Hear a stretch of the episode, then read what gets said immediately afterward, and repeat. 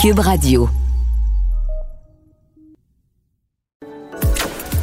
Cher public, nous vous invitons à prendre place confortablement et à fermer la sonnerie de votre téléphone cellulaire. En cas d'incident, veuillez repérer les sorties de secours les plus près de vous. Bon divertissement. Un, deux, un, deux. OK, c'est bon, on peut y aller. Sophie Durocher. Elle met en scène les arts, la culture et la société pour vous offrir la meilleure représentation radio. Sophie Durocher. Tout un spectacle radiophonique. Bonjour tout le monde, j'espère que vous allez bien. Euh, la prochaine fois que vous rencontrez quelqu'un qui aura perdu du poids, est-ce que vous allez vous sentir mal à l'aise de lui dire? Est-ce que vous pensez que ce qu'on perçoit parfois comme un compliment peut être perçu comme, au contraire, euh, une obsession avec le poids qu'on a dans notre société, on se le cachera pas. C'est le genre de questions que je me pose quand euh, je sais que cette semaine, c'est la semaine Le poids, point d'interrogation, sans commentaire. C'est une semaine qui a lieu chaque année, qui est organisée par l'organisme Équilibre, et c'est la comédienne et animatrice Marie-Soleil Dion qui en est la porte-parole. Bonjour Marie-Soleil. Bonjour. Euh, je me pose moi souvent cette question-là quand euh, on, on sait qu'on vit dans une société qui est obsédée par le poids, mais est-ce qu'on n'est pas devenu obsédé dans l'autre sens, c'est-à-dire que une, parfois une remarque tout à fait banale, on fait un compliment à quelqu'un en disant ah, il me semble que tu as l'air bien, tu as perdu du poids. On a l'impression qu'aujourd'hui c'est perçu comme de la grossophobie. Ben, en fait, il y a plusieurs niveaux à, à cette question-là, c'est-à-dire que ce que, ce que vous venez de dire, tolère bien, t'as perdu du poids. Le, bout de tolère bien, il est vraiment super. Tu sais. Euh, le t'as perdu du poids, c'est en fait ce que la campagne, le poids sans commentaire, et ce que je pense les gens d'équilibre en général veulent dire, c'est c'est très délicat de faire un commentaire sur le poids de quelqu'un, pas nécessairement en termes de grossophobie, mais en termes de on ne sait jamais par quoi la personne passe. Est-ce qu'elle a voulu maigrir? Par quoi, eh, par quoi elle. Euh, c'est quelqu'un qui a maigri mais qui a des troubles alimentaires, par exemple. On la Mhm. félicite d'avoir maigri. On encourage le fait qu'elle est plus belle, qu'elle est plus valable en étant mince. Quelqu'un qui est très malade, qui est en peine d'amour, qui n'a pas nécessairement envie de parler de ça, de, de qui on parle du poids, on vient aller parler de quelque chose qu'elle n'a pas nécessairement envie de parler.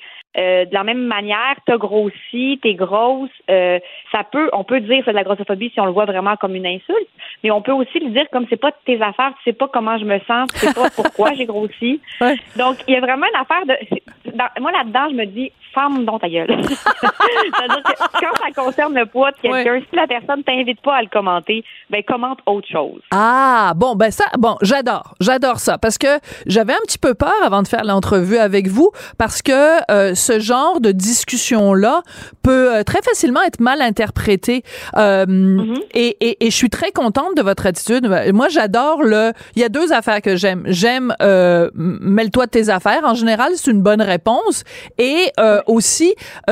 D'attendre que ça vienne des gens. Si quelqu'un nous dit "Hey, je suis super contente, euh, j'avais j'avais un problème, je vivais telle telle telle situation, je me suis reprise en main, j'ai perdu du poids", c'est pas la même chose que que ça vienne de nous, que ça vienne de l'extérieur. Ça c'est c'est une distinction qui est extrêmement importante. Exactement, parce qu'évidemment, c'est pas de c'est pas un sujet tabou, c'est pas faut pas parler de poids, il faut pas commenter le poids des autres sans qu'ils nous en, qu'ils nous invitent à le faire. Puis nous, la, la campagne particulièrement, c'est beaucoup sur les réseaux sociaux. C'est valable dans, valable dans la vie aussi en général. J'ai l'impression que tu rencontres une amie, elle a perdu beaucoup, beaucoup de poids. Si elle t'en parle pas, t'es pas nécessairement obligé d'amener le sujet. Euh, mais sur les réseaux sociaux aussi, souvent, c'est que c'est il y a beaucoup de commentaires extrêmement méchants sur les réseaux, tu le sais, je le sais. oui. Puis, euh, par rapport au poids, souvent les gens vont se vont, vont vraiment se laisser aller de façon assez agressive et méchante. Puis la campagne de, de le poids sans commentaire, c'est beaucoup de se questionner sur le commentaire que je suis en train de faire présentement, est-ce qu'il est pertinent? Est-ce qu'il va amener quelque chose à la discussion? Est-ce que moi, j'aimerais ça le recevoir si on me le faisait? Hmm. C'est juste de prendre le temps de réfléchir avant d'écrire sur les réseaux sociaux, entre autres par rapport aux, aux commentaires sur l'apparence. Oui, entre autres parce que ben on le sait, hein, je veux dire, euh, ça, ça s'applique à toutes sortes de choses. Euh, et nous, les femmes, Marie Soleil, c'est différent. C'est-à-dire que nous, les femmes, on va se faire dire justement, bon ben moi, je me fais régulièrement dire que je suis mal baisée puis que j'ai du sable dans le vagin. Ça, je commence quasiment à être habitué. Euh, mais les commentaires sur euh, l'aspect physique, il me semble que c'est quand même beaucoup plus souvent pour les femmes. Euh, Est-ce que vous, comme comédienne, ça vous est arrivé euh, que les gens, par exemple, euh, ils vous voient dans une série, ils vous voient dans une autre, puis ils disent ah mon Dieu, il me semble qu'elle a pris du poids, il me semble qu'elle a, pas la même face qu'elle avait avant. Est-ce que ça vous affecte Est-ce que c'est déjà arrivé et est-ce que ça vous affecte? C'est sûr que c'est déjà arrivé. Euh, ça, je pense que les gens se sentent très à l'aise de commenter justement sur Ah, elle a maigri, Ah, elle a grossi, ou beaucoup même quand les gens me croisent en vrai, et t'es beaucoup moins grosse qu'à la télé, ou t'es beaucoup ah! plus mince qu'à la télé. Ah oui, souvent, souvent. C'est comme un, faux compliment. Tu comme ah, ben, un complimarde. un complimarde, voilà. C'est quelque chose qui, oui, m'arrive à moi comme à, la, la, plupart de mes collègues aussi. C'est vrai que c'est plus les femmes souvent qui ont des commentaires sur l'apparence, malgré que les gars en ont aussi. Mais oui, ça atteint parce que c'est des, des, commentaires que, évidemment, mettons, là, mettons que moi, là, je, je, regarde la télévision puis je fais, oh, je, suis pas à l'aise avec mon, ce que je vois. Admettons que je suis pas super bien avec ce que je vois ou que je pense à ça. De venir me, me le dire, tu m'aides absolument pas. Tu, tu me, tu m'insécurises. Ça mm. peut très bien que ton commentaire, même si on dit c'est pas grave, on s'en, on s'en fait pas, ben, on s'en fait. Ça atteint, ça, ça fait de la peine, ça fait mal. Euh, hier, je ne sais pas si tu as regardé Révolution, mais il y avait un beau numéro des, deux jeunes sœurs qui parlaient de, de l'agressivité qu'ils reçoivent sur les réseaux sociaux. Tu sais.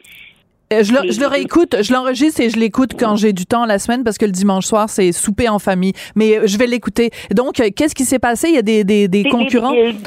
Oui, les deux petites sœurs, là, oui. et Anne-Florence, qui faisaient un numéro sur le fait qu'elles reçoivent énormément de haine sur les réseaux. Ah oui, coudon. Deux filles de 14 et 16 ans qui se sont dit, autant justement, elle est plus grosse qu'elle, elle est moins belle qu'elle, ou elles sont pas bonnes, ou...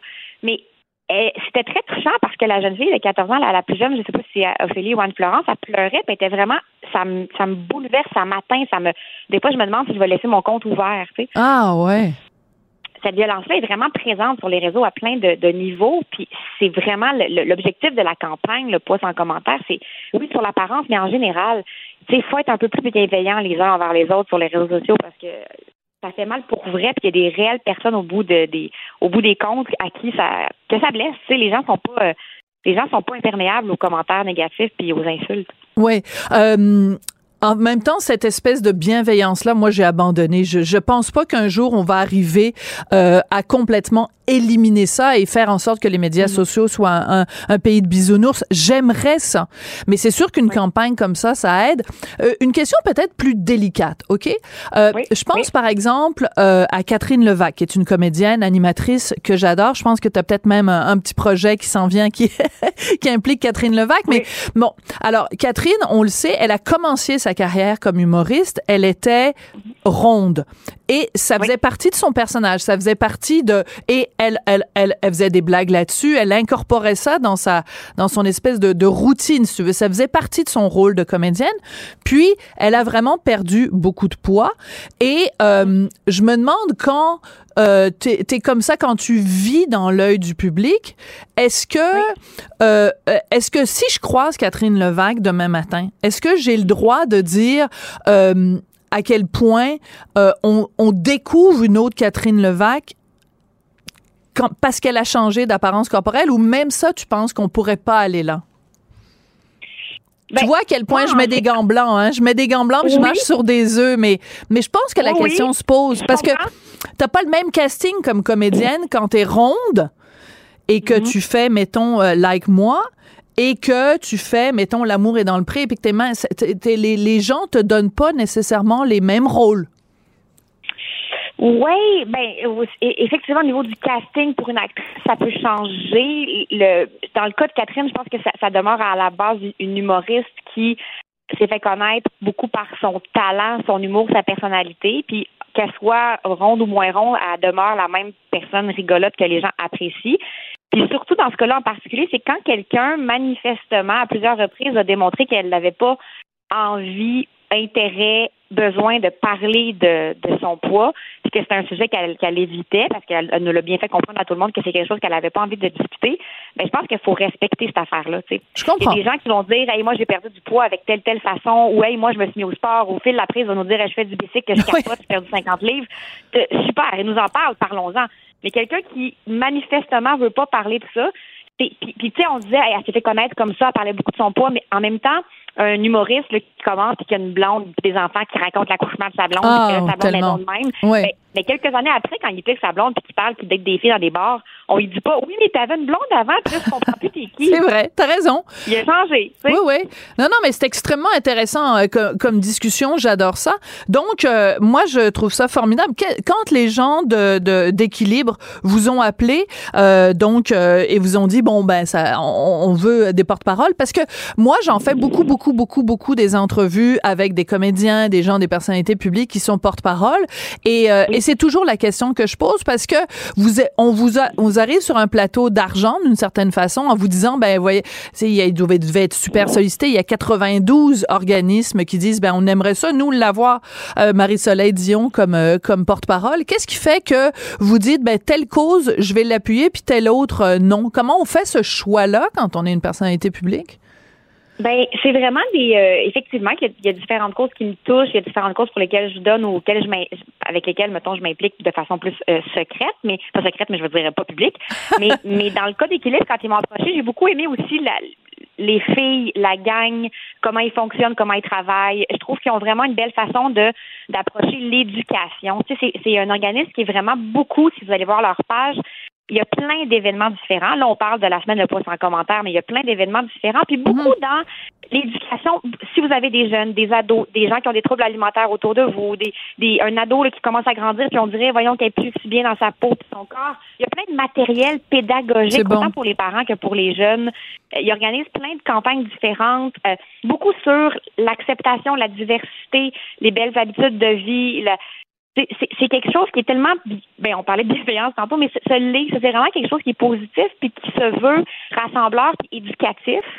Puis euh, moi, je suis une actrice, je suis une fille. Euh, évidemment qu'il y a des jours où je me trouve laite, moche, euh, grosse, pas à la hauteur. Puis si on pour les jeunes filles, on peut leur donner des outils pour essayer de grandir en, en mm. ayant plus confiance en elles-mêmes. Ben, puis les jeunes hommes aussi, parce qu'il y, y, a beaucoup de jeunes hommes aussi qui ont des troubles alimentaires. Donc, euh, je pense que ça m'a ça m'a touché parce que j'ai aimé leur façon de faire, je comprends. leur manière vraiment euh, honnête de le faire. Et moi, je me battrai toute ma vie. C'est tellement une question que je ne, que sur laquelle il faut qu'on travaille. Les femmes, je ne comprends pas ce problème-là de confiance en elles. Compte encore les filles d'aujourd'hui, parce que bon, je pense que je suis un petit peu plus vieille euh, que vous, Marie-Soleil, mais on a l'impression tellement les femmes qui nous ont précédées, qui se sont battues, les féministes, les femmes fortes, les politiciennes, tous ces, toutes ces femmes-là qui se sont battues pour que justement les femmes se tiennent debout puis qu'elles aient confiance en elles. Puis quand je vois des la jeune, jeune, jeune génération euh, qui a encore autant de, de, de questionnements puis de, de, de, de, désamour pour soi, ça me rend triste. Donc, toutes les, les campagnes qu'on peut faire pour redonner cette confiance-là aux jeunes, moi, je suis partant. Donc, euh, bravo, Marie-Soleil. Ben, merci beaucoup. Je vous invite à aller voir la page de Groupe Équilibre. C'est vraiment une super belle page à suivre sur Instagram pour vous, puis pour ceux qui ont des ados aussi ou des jeunes filles, jeunes hommes à la maison, c'est vraiment intéressant. Puis, est-ce qu'on peut savoir, est-ce que c'est vrai que vous avez un projet avec euh, Catherine Levac? Parce qu'on a vu des photos sur Instagram de vous avec Catherine, donc, euh, mais vous pouvez pas en parler tout de suite. Ben, Catherine, c'est vraiment une très, très bonne amie. C'est comme une de mes, de mes belles ouais. ensemble. Fait que, euh, mais peut-être ah. qu'il y aura autre chose qui, apparaîtra bientôt, mais, euh, mais, mais je ne peux pas en parler. Bon, ben c'est ça. Donc, euh, je, je, je vous torturerai pas plus, mais ceux qui veulent comprendre ont qu'à aller sur votre compte et son compte Instagram pour faire 2 plus 2 égale 4. Bravo. Merci beaucoup, Marie-Soleil. Merci, Sophie. Bon après-midi. À très bientôt, Marie-Soleil Dion. Culture, tendance et société. Steve Fortin. Steve Fortin, bonjour. Oui, salut. Écoute, euh, Téléfilm Canada fait beaucoup euh, parler de lui, cet organisme subventionnaire, évidemment, dans le domaine du cinéma, un organisme fédéral, euh, parce que ils vont faire mettre vraiment la priorité sur l'équité, la diversité et l'inclusion, qui est un peu la, la nouvelle religion, là, le nouveau mantra des organismes publics. Explique-nous de quoi il s'agit, Steve. Ben, ça m'est venu ça par euh, un petit peu par hasard parce que euh, par des amis communs, euh, le journaliste Jamie Sarkonak du National Post a réagi à, l'annonce de par Téléfilm Canada sur ses réseaux sociaux, notamment sur Twitter, le 24 novembre dernier. Donc, on nous, nous annonçons notre politique EDI, e donc de, de 2022-2024. Et puis, euh, il y avait là-dedans, parce qu'il faut comprendre que Jamie Sarkonak du National Post écrit sur ce sujet-là, celui de l'EDI, euh, euh, équité, diversité, inclusion, et notamment dans les politiques d'embauche. Il avait d'ailleurs critiqué fortement et, et, avec des arguments quand même sensibles, celle de CBC euh, anglophone. Donc, il n'avait pas parlé du côté francophone, mais il l'avait fait il y a quelques semaines de ça déjà. Et euh, ce qui avait attiré son attention, et certainement la mienne, c'est les quotas euh, dans l'embauche qui sont qui sont mentionnés là-dedans. Et, et, ce qu'on voit là, c'est que le, le, le, le, tweet de Téléfilm Canada a généré des centaines de commentaires. Et dans ces commentaires-là, on voit justement des, des, des, gens, certains qui sont des créateurs, et on voit jusqu'à avancer que, par exemple, pour un homme, pour être capable de fitter dans les petites cases de Téléfilm Canada, ben certains sont prêts à mentir, par exemple, sur euh, leur caractère de, de, sexe euh, et, même donc là, on, on Excuse-moi, je comprends pas. Je comprends pas ce que ben, tu expliques. Ben, par exemple, quelqu'un, il y, y, a un créateur qui dit, ben moi, je suis prêt à me, déclarer bisexuel pour être capable de fitter dans une des cases. D'accord. Et dire, ben voilà, je serais capable de, de, de postuler et, espérer avoir un avoir euh, un emploi. Puis Là, on embarque dans quelque chose qui devient un petit peu kafkaïen et, euh, quand, on, quand on met la pédale au plancher pour ce type de, d'embauche-là, ben on voit ce que ça va donner. Hein. Ça va donner des, situations euh, de discrimination qu'on dira positives pour être capable d'arriver à certains quotas, mais on le fait au prix de quoi? On le fait Est-ce qu'on le fait au prix finalement de, la meilleure chance de tout un chacun de, euh, par exemple, d'aspirer à un poste, d'aspirer à, une subvention ou même à du financement de Téléfilm Canada? Et ça, ben il y a de plus en plus de gens qui s'en inquiètent et de gens qui, par exemple, peuvent même être euh, de, de, de, gens, des gens racisés ou euh, de, diversité sexuelle aussi. Ça, on le voit. Puis je pense qu'à un moment donné, cette discussion-là, il faut l'avoir dans un cadre beaucoup plus large. Euh, à partir de quand on, dit, par exemple, qu'on a atteint le pourcentage, ben le pourcentage X, Y, Z?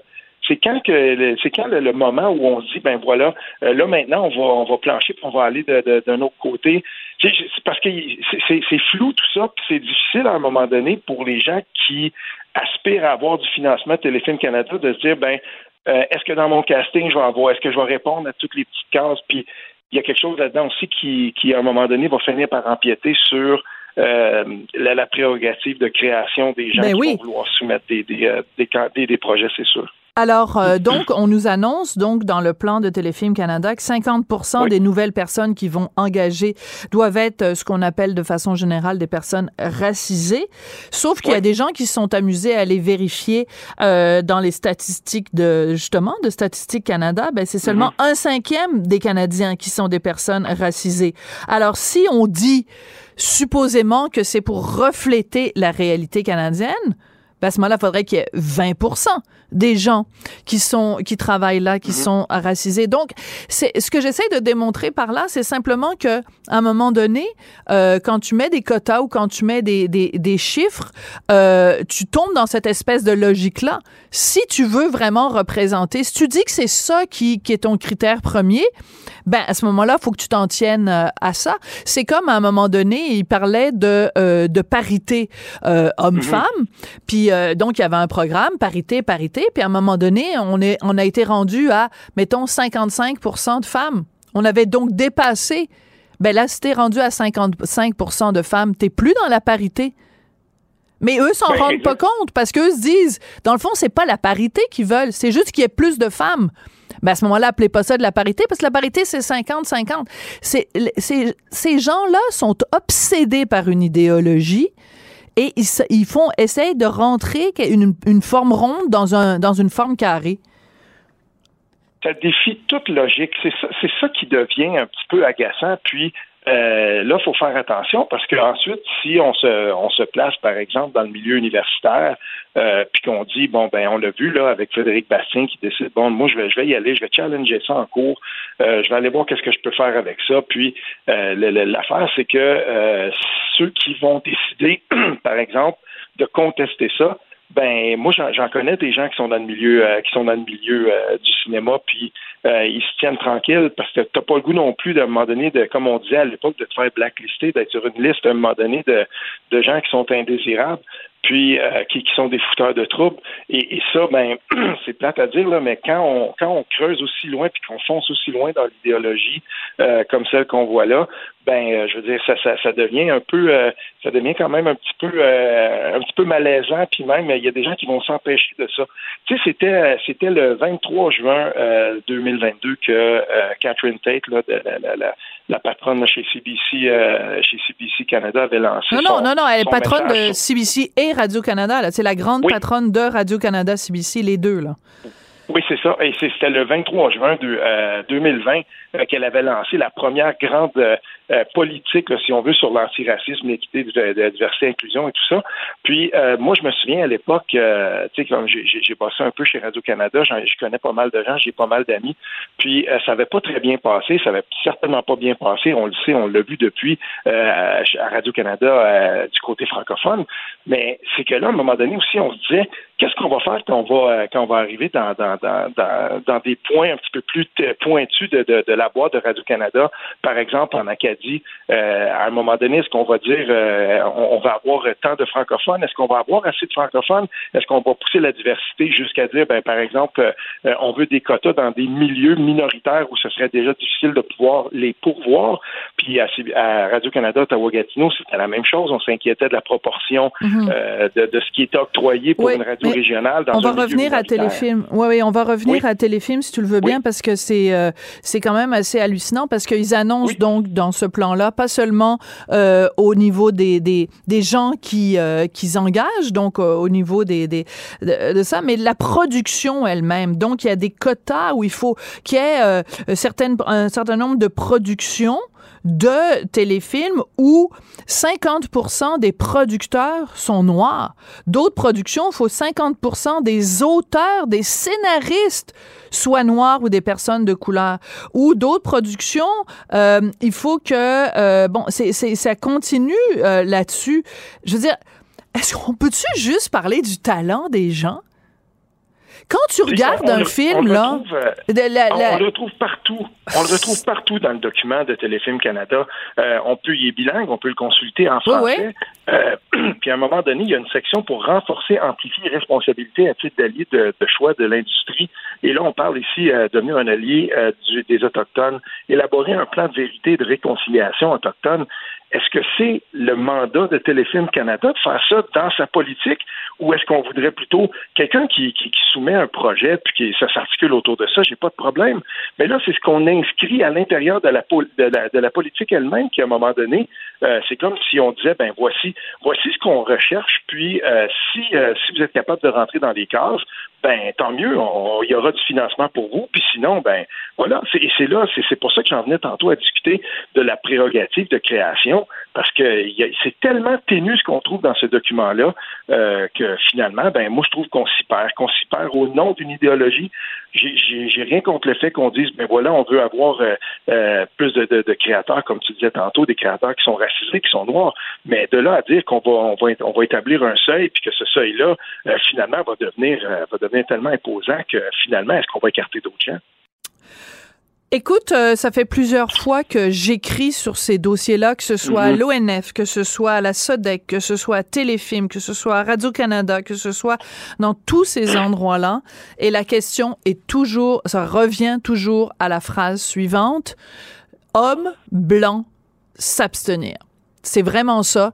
Et c'est pour ça que Frédéric Bastien euh, vient de déposer une plainte au commissaire euh, aux droits de la personne pour euh, des ouvertures de postes dans les universités. À un moment donné, il va falloir dire c'est assez. Merci beaucoup, Steve Fortin. Certainement, demain.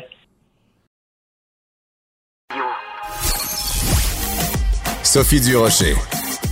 Passionnée, cultivée, rigoureuse. Elle n'est jamais à court d'arguments. Pour savoir et comprendre, Sophie Durocher. C'est tout en anglais. Sophie Durocher. C'est toi qui as tiré la sonnette d'alarme? Le Québécois moyen était euh, quelqu'un qui subissait et qui se disait je ferme ma gueule, ben, je veux pas perdre ma job. La rencontre. Cet asservissement, cette servitude volontaire. C'est quelqu'un qui va dire, par exemple, moi, je suis allé à l'urgence, là, j'ai attendu 6 heures, OK? La rencontre. Nantel. Du Rocher. Bonjour Guy. Écoute, l'autre jour dans le journal, euh, sous la plume de, mon collègue Nicolas Saillant dans le journal, il y a un, texte qui est publié, le titre très intrigant, Les policiers ont bien le droit de piéger les pédophiles. Euh, ça t'a fait réagir? Ça m'a fait réagir, euh, en fait, dans, dans, un bon sens et dans un mauvais sens. Dans le bon sens parce que c'est quand même une cause qui s'est rendue jusqu'à la Cour suprême et donc les policiers ont gagné leur point par rapport à ça, sauf que c'est le fait aussi que ça se rende jusqu'à la Cour suprême, ce genre de cas-là, euh, qui me cause problème. Tu sais. Explique. Euh, Explique le détail. Ben c'est ça, c'est que les, les, policiers dans le fond ils passent des fausses euh, des fausses annonces comme s'ils étaient euh, une jeune fille mineure et c'est un peu comme ça qui attire euh, les pédophiles qui eux ensuite bon se, se, se conviennent d'un point de rencontre et puis c'est comme ça qu'ils passent qui, qui, procède à l'arrestation des pédophiles. Mais là, les pédophiles se sont, se sont liés euh, ensemble et ils ont décidé de contester cette technique euh, policière-là. Évidemment, ce qu'ils voulaient d'abord et avant tout, c'était leur acquittement personnel. Voilà. Euh, mais là, heureusement, bon, la Cour suprême dit la publication de fausses annonces par les policiers pour piéger ces gens-là, les pédophiles. Donc, c'est quelque chose qui est légal, qui est légitime, et c'est tranché une fois pour toutes. Donc, c'est dans le béton, c'est à la Cour suprême. Et moi, je, je lis ça, puis je dis, ben, mais j'espère, tu sais, euh, c'est parti de, c'est des pédophiles ontariens dans le fond qui prétendaient que eux ne seraient pas allés rencontrer la jeune fille mineure parce que c'était pas une envie qu'ils avaient nécessairement en eux. mais ça a été provoqué par l'annonce de ces policiers-là qui a suscité une envie soudaine qui n'existait pas. Tu sais, moi, je suis bien d'accord pour un système de droit et de justice, puis on en parle hein, de temps en temps, toi et moi. On, ne faut pas nous prendre pour des valises non plus, là. Mais, ben ouais. mais à un moment donné, exactement. Il faut être naïf comme société pour traîner ça jusqu'à la Cour suprême, puis que sans... Tu sais, c'est un peu comme... Imagine-toi, là, tu vois une petite annonce de tueur à gage dans le journal, tu sais, toi, là, moi, j'ai jamais eu le goût de tuer personne, mais là, je t'avoue que cette petite annonce-là, ça me tenterait bien d'essayer, tu sais, une, petite, expérience de vie, mettons, tu sais. Ben oui, faire tuer ma belle-mère? Mais... Ben, elle m'achalait, ma belle-mère, mais pas tant que ça, jusqu'à temps. non, mais jusqu'à temps que je vois une affiche. Quand est-ce qu'on arrête de, toujours défendre les droits et libertés de l'individu? Je veux dire, ça devient absurde, non? Ouais. Hey, c'était pas le nom de ton spectacle précédent, ça, Nos droits et libertés? Euh, oui, qui a connu un très grand succès. Ben mais oui, euh, ben non, mais c'est pour ça. je pensais pas que des blagues que je faisais dans mes shows euh, d'humour pourraient se rendre jusqu'à la Cour suprême, par exemple. Oui, ben c'est pour ça. C'est qu'en fait, moi, la réaction que j'ai eue quand j'ai vu le même texte que toi, je me suis dit, coudon, c'est un, un sketch. Je veux dire, c'est un sketch, on imaginerait un sketch d'humour, là, mettons, euh, de, de, euh, pédophile qui se bat pour ses droits de... de, de c'est complètement absurde. Et je comprends et je suis contente qu'en effet, tu, en effet, tu rappelles à quel point, euh, toi et moi, dans nos différentes interventions, on, on, on, on, défend le système de justice, puis en même temps, quand tu le défends, tu dois aussi dénoncer ces dérapages. Et je comprends qu'on on protège les droits des individus, mais à un moment donné, c'est juste c'est juste trop.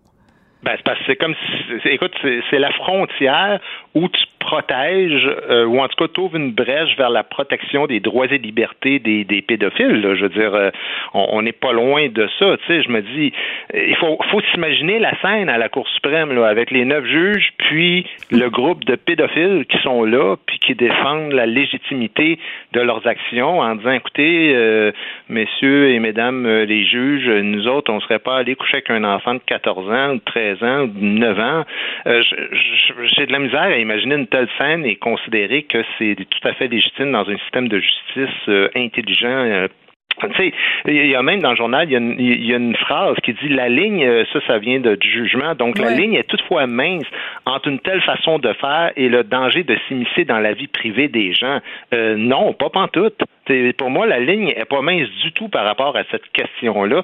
On n'est pas en train de s'immiscer dans la vie privée des gens quand, quand on parle de pédophilie, c'est-tu moi? Ben non, je suis entièrement d'accord avec toi. Surtout que, ben c'est ça, il y a eu un énorme reportage euh, récemment. Ben justement, en fait, c'était le, dernier film de, de, voyons, quelqu'un qui travaille à l'autre station. Ben non, je te niaise. Euh, Paul Arcan qui a fait donc euh, ce, ce, ce, documentaire terrifiant sur les cyberprédateurs. Je veux dire, c'est extrêmement difficile de leur mettre la main au collet. Et justement, la procureure dans cette cause-là disait, si on n'avait pas cette technique-là d'enquête, on n'aurait jamais pu les arrêter. Parce que tu fais comment pour leur mettre la main au collet à ces ben, gens-là? Fait tellement, tellement bien dit, c'est exactement ça le point. Et, cette technique de défense-là est maintenant euh, est utilisée là, presque systématiquement, peu importe. Tu sais, les voitures banalisées de la police, là, euh, c'est la même chose. C'est contesté en cours. Les gens disent Ah ben là, c'est parce que moi, je savais pas là, qu'il fallait que je respecte la loi parce que je savais ben pas que c'était une voiture de police. Mais c'est parce que tu es supposé la respecter la loi. Tu sais, t'es pas supposé, on n'est pas supposé toujours de t'avertir. Évidemment, les caméras pour la vitesse. Euh, c'est arrivé là des des des, des pocheurs, là, des gens qui vendent de la drogue qui sont arrêtés comme ça, puis qu'on fait ouais non, c'est parce que c'est des policiers qui m'ont demandé euh, si je pouvais faire venir un cargo avec 800 kilos de cocaïne. C'est parce qu'à un moment donné, quand tu es impliqué dans des réseaux comme ça, c'est pas le policier qui t'a tenté, là. Je veux dire, c'est vraiment une structure organisationnelle. C'est pas un gars sur le coin d'une rue. Tu sais, même là, je suis content parce qu'il s'en va en appel avec les interpellations aléatoires, mais c'est encore une fois la même technique de dire, oh mon Dieu, on peut pas, on peut pas intervenir. C'est parce que, comme tu le dis si bien, c'est quelque chose qu'on peut pas savoir avant d'arrêter la personne. C'est comme les douaniers, il faut qu'ils te fouillent avant pour savoir si tu as fait quelque chose. C'est comme l'impôt. De temps en temps, ils font des fouilles au hasard, puis ils disent Je m'en vais vérifier telle compagnie ou telle personne. Oui, oui. Ah, parle, pas trop de ce genre d'affaires-là. J'ai toujours peur qu'il y ait comme quelqu'un du fisc qui nous écoute puis qui se dise Ah, tiens, justement, il me semble Nantel du Rocher, ce serait du monde à enquêter. Ben, fait que... plus du Rocher que Nantel parce que Nantel a été vérifié il y a quelques vrai, années. C'est vrai. L'enquêteur m'a dit que c'était une de ses rares fois en 20 ans d'expérience euh, qui passait quand même euh, plusieurs jours là, et qui n'a euh, absolument rien demandé, pas une scène. Il a dit tout est en ordre, monsieur, chaque dépôt. Parce que les autres, ils partent avec des dates là, par rapport aux artistes. Là. Puis en disant Qu'est-ce que tu faisais telle date, ça, ben, je suis en spectacle, puis tu arrives, tu sors toutes les affaires, puis tu sors voici les dépôts, voici le. Mais, mais, mais, je suis quand même content qu'il le fasse. Ce serait le fun qu'il le fasse aussi avec les milliardaires qui, qui doivent des centaines de millions à l'impôt. Là. Ça, c'est un, autre, un autre sujet. Mais c'est quand même important que la société puisse pouvoir vérifier les gens euh, sans qu'on ait une preuve bec, euh, de mur à mur que, que c'est la, la, personne est coupable avant. Oui. C'est-à-dire qu'en fait, ce qu'on est en train de constater, euh, Guy, c'est que en fait, notre système démocratique a les défauts de ses qualités. C'est-à-dire que mm-hmm. moi, tu me donnes le choix entre vivre ici ou vivre à peu près n'importe où ailleurs. Je préfère vivre ici. par contre, vivre en démocratie, vivre avec un État de droit fort et solide, vivre avec des chartes, euh, des droits, ça implique aussi un certain nombre de euh, de situations où justement il y a des gens qui se servent de ça pour nourrir au nez puis pour nourrir en pleine face. En même temps, euh, comme disait l'autre, c'est euh, le moins pire des systèmes. Mais c'est sûr que euh, en s'assurant que tous les citoyens ont des droits et qu'on s'assure comme société de, de, de respecter leurs droits, ben ça veut dire toujours qu'il y a des gens qui vont euh, essayer de, de, de d'embrouiller le système, mais je préfère ça que le contraire. On est d'accord euh, sur l'idée qu'on préfère une société de droit à une société euh, autoritaire. Là, c'est pas, pas là-dessus que ça se joue. Là euh, où, où, ça se joue, d'après moi, c'est qu'on a souvent le réflexe comme société de dire si quelqu'un, par exemple, tu te fais prendre avec ton coffre de voiture rempli de briques de cocaïne, et si on réussit à trouver un petit point technique dans la façon dont c'est arrivé qui n'est pas tout à fait correct, ben au lieu de pénaliser le policier qui a mal fait son travail de manière technique, puis de dire on va le suspendre pour tant de jours ou n'importe quoi, mais ça ne devrait pas annuler la culpabilité de ce qu'on a trouvé quand même chez toi, tu comprends? Et, là, ben, le réflexe facile dans ce qu'on appelle une société de droit, c'est de dire on le laisse aller, on le laisse aller, puis ça fait en sorte qu'il y a vraiment plein de monde que tout le monde sait qu'ils sont coupables et qui sont quand même en liberté. Et l'autre danger, ben, c'est que, par exemple, par rapport aux pédophiles, si euh, on laisse trop aller cette euh, façon de faire-là, ben, gars, aux Pays-Bas, en ce moment, il y a des activistes anti-pédophiles qui donnent des volets au monde parce qu'eux autres, ils les piègent. Ils savent que la police va euh, les laisser en liberté parce que c'est illégal de faire cette technique-là. Mais ce qui arrive, c'est qu'il y a des gens qui mangent des volets et qui sont assassinés sur la rue par des groupes d'activistes. Ouais, Alors, c'est pas mieux non plus quand, quand Voilà. ça se passe de façon Mais je anarchique comme ça. Oui, ben c'est ça. En fait, pour conclure, on, on, on souhaite vivre dans une société où, évidemment, il y a un état de droit, mais en effet, quand les gens se servent de technicalité pour contester cet état de droit, c'est là qu'on qu'on voit rouge et c'est là qu'on a l'impression de se faire prendre pour une valise. Euh, très intéressant comme discussion. Merci beaucoup, euh, Guy Nantel. Merci à toi, on se parle demain. Au revoir. Ce segment est aussi disponible en vidéo sur l'application Cube ou le site cube.ca.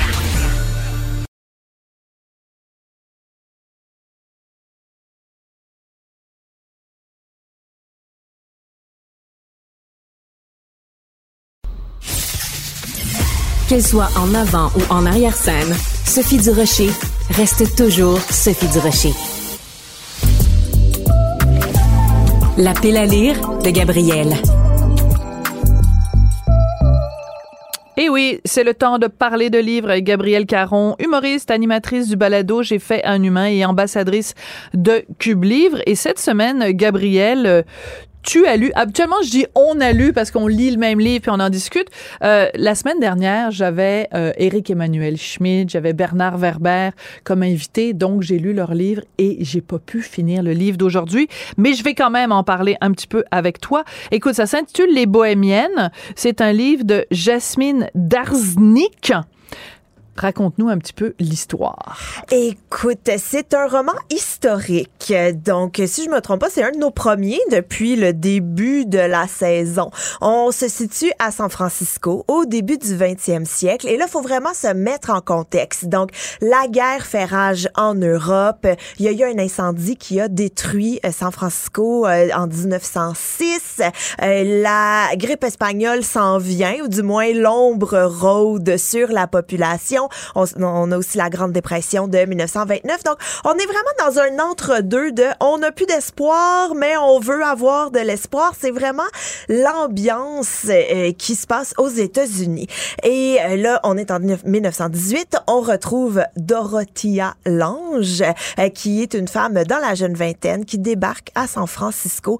Et elle, dans la vie, elle est portraitée alors, c'est un personnage historique oui, vraiment important, donc existé. Dorothy Lang. Oui. Et euh, si, bon, vu qu'on fait de la radio, il faut qu'on décrive. Donc, vous connaissez Dorothy Lang sans la connaître parce que fa- des photos en noir et blanc de la Grande Dépression, dont cette photo très connue, puis je l'ai, je l'ai mis sur mon ordi pour pouvoir bien vous la décrire, où on voit cette mère de famille américaine, meg, meg, meg, meg, meg, comme un clou, entourée de ses enfants euh, qui sont vraiment eux aussi décharnés. Donc c'est pour illustrer, en fait, elle a illustré la grande, la grande dépression en se promenant un petit peu partout euh, en, en Amérique rurale. Oui, absolument. Et ça, c'est venu vraiment plus tard dans sa vie parce que dans le roman, on s'intéresse à sa jeunesse. Dorothea a été vraiment reconnue dans, dans ses, dans la quarantaine, en vieillissant, et elle a été photographe jusqu'à sa mort. Donc, elle a vraiment, là, des... Morte en 65. Oui, exact. Donc, elle a vraiment des portraits, c'est ça, qui ont marqué, là, qui ont documenté, qui ont mis vraiment un visage sur la misère dont les Américains euh, euh, ont été victimes euh, suite à la Grande Dépression. Mais elle, donc, elle arrive à San Francisco pleine d'espoir, pleine de vigueur aussi, tu sais, dans sa jeune vingtaine, connaît pas personne, complètement dépaysée. Et elle est portraitiste, oui, mais assistante. Parce que à cette époque, les femmes ne peuvent pas euh, avoir un studio à leur nom, ne peuvent pas être des grandes photographes connues. Il y en a déjà quelques-unes, mais elles font vraiment exception. Donc, elle se lie d'amitié avec Caroline Lee, qui est vraiment une artiste à l'état pur, au passé quand même compliqué. Et ce qu'il faut savoir de Caroline, c'est qu'elle est métisse. Donc, moitié blanche, moitié ce que l'on présume être chinoise. Ou du Ouais, moins, non, je pense que c'est chinois parce qu'à un moment donné, il parle du fait que justement à San Francisco, dans ces années-là, il y a certains, euh, en fait, les, les Chinois ont le droit seulement d'être dans le quartier chinois, dans le fameux Chinatown de San Francisco, et n'ont pas le droit d'en sortir. Euh, il y a des exceptions, par exemple, pour euh, les Japonais ou d'autres Asiatiques, mais les Chinois sont obligés de rester dans le quartier chinois. Exact. Et là, on découvre en fait tout le. Moi, j'ai trouvé qu'aux États-Unis, on parle beaucoup, beaucoup évidemment du racisme envers les Noirs, de leur passé esclavagiste et tout, mais on oublie que le racisme a touché vraiment à tout, toutes les, tous les immigrants, en fait, parce que les Asiatiques, c'est bien décrit dans le livre aussi. Asiatiques, on parle des Chinois, mais on parle de tous ceux là, de, qui viennent d'Orient, avaient énormément, énormément de stigmates dus Mhm. à leur... De stigmatisation. Oui. Mais, euh, mais ce qui est important, je pense, de, de rappeler, c'est que donc c'est un livre biographique, mais en même temps, il y a beaucoup de, tu sais, parce qu'elle elle imagine l'auteur, euh, Jasmine Darznik, imagine toutes sortes de, de, de situations. C'est très documenté, mais en même temps, elle imagine des conversations. Elle imagine, bon, elle s'est levée le matin, puis là, euh, elle a petit déjeuner, puis voici ce qu'elle a mangé pour le petit déjeuner. Puis ça, il y a des gens à qui ça peut rebuter ce genre de détails-là parce qu'on a envie de dire peut-être parfois, ben tiens-toi-en au fait. Qu'est-ce qui s'est vraiment passé dans la vie de Dorothy Lang plutôt que d'essayer d'imaginer son quotidien? Est-ce que toi, ça t'a embêté? Eh, moi, ça m'a donné envie de googler tout le monde. Ce que j'ai fait d'ailleurs parce que, bon, on raconte la vie de Dorothea. Donc, son arrivée à San Francisco, l'amitié qu'elle développe avec Caroline Lee, qui va devenir son assistante parce que les femmes vont ouvrir un studio de photographie qui va connaître énormément de succès. Euh, Dorothea va se marier avec Maynard Dixon, qui lui est un artiste visuel. Donc là, moi, j'ai été le googler pour aller voir un peu c'était quoi son style, quelles œuvres euh, nous sont restées de lui. Et évidemment, oui, elle invente les discours, elle invente les échanges entre chacun. Est-ce que, est-ce que vraiment Dorothea a regardé Ménard d'une façon euh, complètement sous le charme la première fois qu'elle lui a parlé? On le sait pas. On n'était pas dans sa tête, mais reste que euh, l'autrice a vraiment rempli les blancs, mais la base est vraie, est avérée, est Documentée. recherchée, est très Voilà. documentée. Moi, j'ai absolument adoré parce que c'est un roman qui m'a donné le goût d'y connaître. Ouais. C'est un roman qui m'a vraiment fait, OK, je la connaissais sans la connaître, Dorothea, mais je vais aller voir ses autres œuvres, je vais aller voir peut-être des trucs qu'elle a fait quand elle était plus jeune, et Ménard et Caroline, et j'ai vraiment découvert un San Francisco que je ne connaissais pas avec des acteurs que je ne connaissais pas plus. Donc, Voilà. j'ai vraiment aimé. Et euh, ce qui est intéressant aussi, c'est que bon, moi ce que je savais pas sur Do- Dorothea Lang, c'est euh, donc elle a souffert de la polio et donc euh, elle a eu euh, différentes opérations, la poliomyélite, et euh, elle euh, claudiquait en fait vraiment des gros problèmes de santé. Elle, elle boitait et tout. Et ça, chaque fois que je vois des gens ou des histoires sur des gens qui ont eu la polio, je me dis c'est le petit message qui s'adresse aux anti-vaccins. Si le vaccin avait existé euh, à cette époque-là, ben, le, destin du monde en aurait été changé parce que Dorothy Allen n'aurait pas donc eu la polio et euh, toutes sortes de choses dans sa vie ne lui seraient pas arrivées. Donc, euh, avant de dire du mal des vaccins, réfléchissez aux gens qui ont eu la polio et qui auraient été bien contents, eux, d'en avoir un vaccin.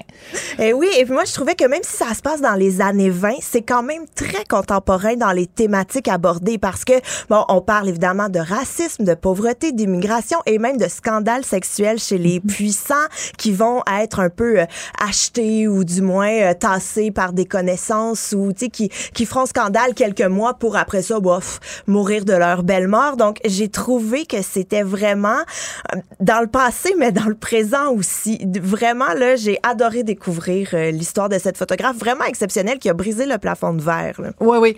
Et euh, ce qui est important de mentionner, c'est évidemment, c'est une traduction parce que cette euh, autrice-là, moi, je, je suis désolée, je suis pas capable. Cet C'est correct. auteur-là, je te laisse, je te laisse le mot autrice là. Moi, j'en ai écrit des livres, j'en ai écrit quatre, puis jamais je voudrais qu'on m'appelle autrice. Mais donc, alors, euh, mais donc cet auteur-là, irano-américaine, née à Téhéran dans les années 70, c'est intéressant aussi que ce soit une femme qui est issue de l'immigration, qui est justement sensible à ces questions-là et qu'elle parle des États-Unis de cette façon-là. Mais oui, tout à fait. Puis elle le disait elle-même en entrevue. là, J'ai été voir quelques entrevues qu'elle a données, mais qu'elle se reconnaissait beaucoup dans l'histoire de Caroline, qui se trouve à être euh, l'amie de, de Dorothea. La métisse, parce que, euh, justement, elle aussi, elle a connu l'immigration, connu des fois le rejet, l'adaptation. En fait, c'est pas une métisse parce que si euh, elle est un mé- mélange d'occidental et d'asiatique, on c'est un- une eurasienne en fait. Ah. Voilà.